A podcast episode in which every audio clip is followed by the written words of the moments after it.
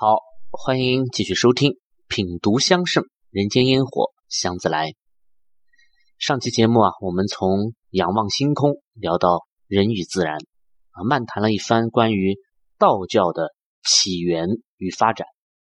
那么在这一过程当中呢，我们会发现道家文化呀，它是有根基的啊，道家的思想呢也是有核心的，他们并不是空穴来风的鬼神论啊，更不是信口开河的封建迷信。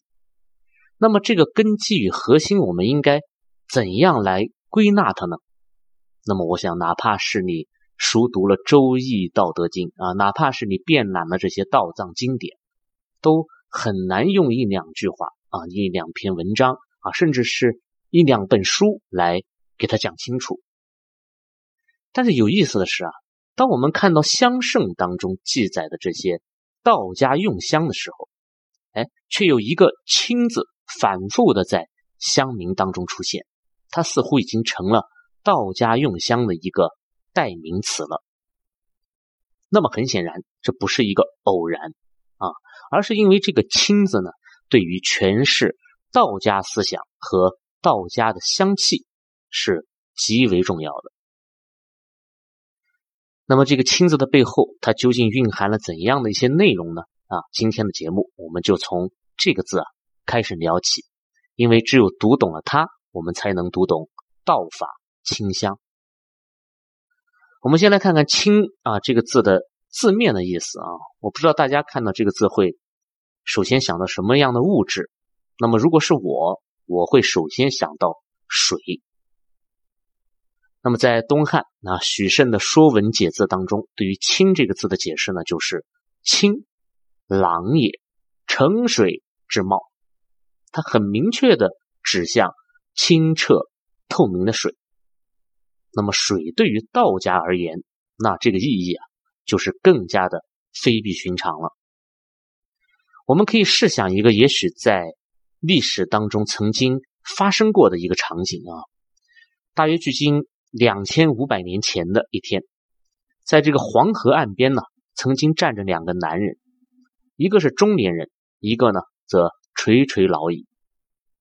那么中年人看着这滚滚奔流的河水啊，就由衷的说了一句：“啊，逝者如斯夫，不舍昼夜。”啊，就感慨感慨这个岁月无情啊，时间就像河水一样不分昼夜的流逝。然而老者呢，却抚须一笑啊，说：“那这就是天道运行啊，这就是自然法则呀。”中年人呢，闻之为之一振。啊，继而呢，又开始向这个老者问道了，就说：“那什么才是这世界上最好的美德呀？那么我们如何去追求最高的仁义呀？怎样来施展最善的仁政呢？”那么这个老者又是微微一笑，指了指脚下的这个波涛，只回答了四个字，那就是“上善若水”。那么这位老者就是老子啊，这位中年人呢，就是孔子。啊，这是两位大贤呐一生当中的某一次相遇。那么在那个时候，其实根本就没有分出什么儒家、道家之分啊，这都是后来他们的弟子啊总结归纳而成型的这个呃教派了。那么彼时老子比孔子年长，那孔子呢也是真心的向老子去请教，而且受益匪浅。那这也是为为什么后来我们能够在《论语》呀啊等等这些儒家的经典当中，能够找到众多道家思想的一个原因所在了。那么其中老子的这个“上善若水”，就让孔子受到了很大的启发啊，因为水嘛，几乎是具备了所有的美德的啊，所有的善啊，居善地，心善渊。与善人言善信啊，正善治，事善能，动善时啊，这其中像谦逊啊、善良、仁爱、诚信、包容啊、坚毅了，然后清静安定、择时而动等等等等，这些品质都是可以以一概全了。那么以至于后来啊，像孔子的弟子子贡问孔子。啊，说君子之所以见大水必观焉者，是何？啊，就是说为什么这个君子只要看到奔涌的大江大河，都一定要前去观看呢？那孔子的回答就是：水有九德，是故君子逢水必观。啊，这就是孔子的回答。所以从这个七善到九德，就是老子带给孔子的一种启示。那么对于道家的鼻祖老子来说啊，这个上善若水更大的意义，则是前面的那半句话，叫。水善利万物而不争，处众人之所恶，故几于道。啊，就是老子认为水呀是无处不在的，它滋养了万物啊，它是一切生命、一切智慧的源泉。因此，水的状态就最接近于道。啊，道生一，一生二，二生三，三生万物。所以，万物的源头是道，道就是水。那么水又是甘于平凡的啊，哪怕它是在被人忽略的那些角落里流淌啊，哪怕它存在于那些污秽横流的低谷里，水都没有任何的心塞啊与不安，因为它没有私欲，它就不会去争夺与名利。那这就是道家的不争啊，天之道不争而善胜，就是这个意思。那么同时，水的这个品性也非常符合老子所倡导的无为啊。啊，因为没有人去操控水的这这个流淌，但是世界依然生机勃勃，繁衍不息。啊，这就是无为而治，但又不是无所作为。所以，我们就可以来总结一下了：水的确是道家思想的一个精髓所在啊，它代表着至高至善的品德，它是万物生灵的源泉，它也代表着不争与无为的境界。那么，水就是清啊，清就是道。我们再来看看“清”的第二重含义啊，那就是清洁、干净啊。这个看起来似乎很好理解啊，但是这里呢又不仅仅是在说的环境了啊，而是侧重于在说身心的清净。我们早在上古时期啊，中国人在进行祭祀或者说是举行重大典礼之前，首先要做到的就是把自己打理干净啊，沐浴更衣啊，净手焚香。但是仅仅是金玉其外还是不够的啊！这个败絮其中也是不能容忍的，所以同时不能喝酒，不能吃荤，不能与妻妾同房啊，甚至不能有胡思乱想等等啊！要通过戒掉自己的欲望，克制自己的情欲，从而呢让身体内外都保持清洁、保持干净。那只有这样才有资格来与神灵、来与天地去对话。那么这就是所谓的斋戒。所以“斋戒”这个词啊，出现的很早啊，甚至比所有的宗教都要早，因为它就是源于一种内心深处的那种原始的敬畏。因此，斋戒一直被沿用下来啊，包括历朝历代的皇家，他们都会去遵循啊。今天如果大家去博物馆，还能看到很多明清这个两朝啊皇家专用的斋戒牌啊，上面就写着“斋戒”两个字。那么行斋戒大礼的时候啊，都会佩戴在身上啊，或者悬挂在这个门上面啊。当然，这里我们要多说一句啊，就是这个斋戒里面有一条是不能吃荤啊。但是在古代的这个不能吃荤，它倒并不一定是指不能吃肉啊。大家看“荤”这个字嘛，上面是一个草字头啊，下面是一个菌。那从造字的原理上来讲，它一定是与某种草有关，而绝不可能去跟肉有关。所以“荤”这个词啊，在最早的时候，它是指那些吃了以后会产生腥冽气味的植物，比如说蒜啊、葱、韭菜、盐水啊之类的这个蔬菜。那当然，这些东西吃了以后，的确会让人产生气浊的啊这种效应，而气浊又是神昏呢，那就对神灵不敬了嘛。而且呢，这些啊腥冽的。蔬菜吃多了以后呢，会火气旺盛，那这也有悖于这个清的要求啊，所以禁食。因此，这个荤呢，其实它最早的时候是素菜啊，后来它与辛连用，变成了荤腥才特指的肉类。那么，如果我们对应到香气当中，那道家用香之清，自然也是需要去回避这些腥冽啊、燥热。啊，火旺啊之类的这些气味了。所以大家在这里可以先记一下，看看是否与我们后面要讲的道家的香气能够一一对应。接下来啊，随着这个南北朝时期宗教的蓬勃发展呢，斋戒呢又开始演变了，它成为了道家、佛家每天都要遵循的这种规则了。那么这就叫清规戒律啊。所以大家看啊，这个“清”的意思又开始进一步的引申了，它从单纯的清洁变成了清规啊，变成了一种规矩。那么这个道教什么时候开始有清规戒律的呢？我想。啊，至少在《太平经》里面就有一些关于道戒的这些等等记载了啊，包括张道陵啊创立的五斗米教啊，里面也提到了很多戒律上的要求啊。只是说道教分不同的派别啊，每种派别所遵循的戒律呢也各有不同啊。从最基本的啊三戒、五戒啊、八戒、十戒啊，到一百二十九戒啊、三百呃多少戒啊，然后乃至上千戒的都有。那么这些清规戒律，实际上呢，就是要让修行的人呢，去保持一种行为上的规范和身心上的清洁。那么，除了日常的保洁之外啊，我们这个道教其实还有一套比较极端的啊自我清洁的方法，那就是辟谷。那这件事情在今天似乎很流行啊，因为我身边就有好几个朋友曾经去尝试过啊，其中还有一位纯粹是为了减肥的。但几乎都是以失败而告终。然而呢，这个辟谷失败之后呢，他们也无一例外的把这个失败的原因呢，都归结为自己的毅力不够啊，没有坚持下来。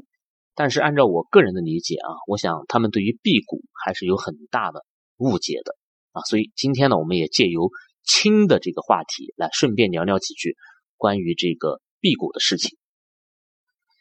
很多人会单纯的认为辟谷就是绝食啊，几天呢或者十天半个月不吃饭，那我只喝水，那就能够让身体回归到一种理想的状态啊。那么我想这辟谷啊，恐怕是没有这么简单。首先，辟谷这个词是源于《庄子·逍遥游》的啊，这个《庄子》是一部古籍了，它是庄子和他的学生共同创造的一部道家的经典啊，也叫。南华经啊，与周易啊、老子都并称三玄。那么庄子这个人的文笔显然要比其他两位就更好一点啊，因为他写的东西呢都是啊极富文学色彩的，很好看，而且呢他又是一个很浪漫的人。大家都知道庄周梦蝶吧？啊，你想一个大男人能做梦梦见自己变成蝴蝶的，那肯定是这个品性浪漫的人。所以庄子对他自己脑海中的那些想象的描写啊，也是亦幻亦真的。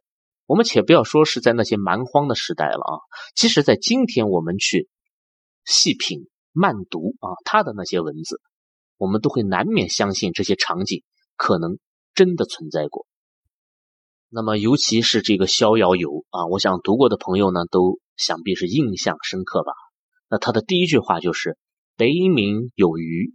其名为鲲，鲲之大，不知其几千里也。啊，他写的是又美又形象啊，仿佛就是他真的亲眼所见一般。于是乎呢，这个《逍遥游》当中呢，又有了这样的一段话，叫做“渺孤舍之山，有神人居焉，肌肤若冰雪，绰约若处子，不食五谷，西风饮露。”乘云气御飞龙，而游乎四海之外。那意思就是说，在遥远的孤舍山上面住着神仙，他们的皮肤啊像冰雪一样洁白，姿态呢像未出嫁的女子那样柔美沉静。而且神仙们不食五谷，他们只喝露水，只吸取啊天地之间的这些灵气，每天就可以御龙而飞了，然后遨游在。四海之外，那么这里面“不食五谷”这四个字就是辟谷的意思了。因此呢，辟谷就开始被道教所推崇啊。一是因为这本身就是道教的一个终极的追求啊啊，修仙长生嘛，那当然要向神仙学习。那如果你能做到不食五谷了，那你离这个升仙就不远了。那么第二呢，就是道家认为五谷是不洁的一个来源啊，比如说厕所就被称为五谷轮回之所那你只要吃了五谷嘛，你当然会产生不干净的东西。那这也有悖于至清的这个要求。但是人们很快就发现啊，这个辟谷呢，往往只是一种美好的愿望啊，它最多只能在一段时间内去辟谷，却不能一直的辟谷啊，你实在是扛不住嘛啊。当然，这里我们说的是普通人啊，不是那些有一些高人啊，某某高人在某某仙山、某某洞天。已经辟谷几十上百年了啊，这个是个例，我们不去谈了。所以渐渐的呢，这个辟谷呢就开始从修仙往养生的这个方向开始转变了。啊，你就算不能成仙，他只要能够延年益寿嘛，那也是好的呀。那么，在一九七三年啊，又是马王堆汉墓，就出土了一卷帛书，是名《却谷食气篇》。这个却谷啊，退却的却啊，忘却的却，它就是辟谷的意思。那这一下又轰动了呀，因为在此之前，辟谷的传说啊，都是源于先秦时期的一些流传啊，主要是讲修道啊、成仙的，它比较空泛，也没有一个啊具体的一种指引。那这下好了，却谷石器篇就让古人最早的辟谷之法惊现于世了，而且。记载当中的目的还十分的明确，它不是为了成仙的，就是为了养生治病啊。所以辟谷早在汉代初年，它就已经转变成为了一种疗法。然而，这个《却谷食气篇》啊，它的第一句就和今天很多人对于辟谷的理解不一样了。他说的是：“却谷者，食食尾。”那意思就是说，辟谷的人并不是什么都不吃的啊。虽然他们不吃五谷了，但却要吃石尾。这个石尾呢，是一种蕨类植物啊。这个它攀附在石头上的啊，是一味古老的药材了。它有很多很多的功效啊，比如像清热泻火啊、补虚劳乏力啊，它还能够治疗体内各种的这种结石病啊，有化石的这个功能。那么吃石尾。再配合上食气之法，啊，食气呢其实就是一种呼吸吐纳的方法了，那就可以达到一些养生、排毒啊、治病的这个目的。然而，这个过程却并不是大而化之的去泛泛而谈的，其中还细分了辟谷者的年龄、辟谷的季节、辟谷的时辰啊，包括每天你要吃多少食味，怎样去增加用量，怎样减少用量等等。这些不同的人、不同的节气，在辟谷的方法上都是有所区别的。因此啊，自古以来，辟谷是有规则的，它是有很强的专业性的，它关乎于中医之术，关乎于养生之法。所以，我们今天准备去辟谷的这些朋友们呢，一定要在专业人士的指导下去进行，因为这是一门高深的学问呢。它不是简单的绝食啊，不是简单的减肥啊，所以要有计划，要有章法啊。比如说从素食啊进展到每天的清粥啊，这样去循序渐进，切不可力度过大啊，否则呢这个后果也是很严重的。那么回到我们的主题啊，从斋戒到清规戒律，再到辟谷啊，清的这层清洁的含义呢，就是无处不在了。这就说明身心俱明，内外皆清，这就是道家修行的一种最好的状态。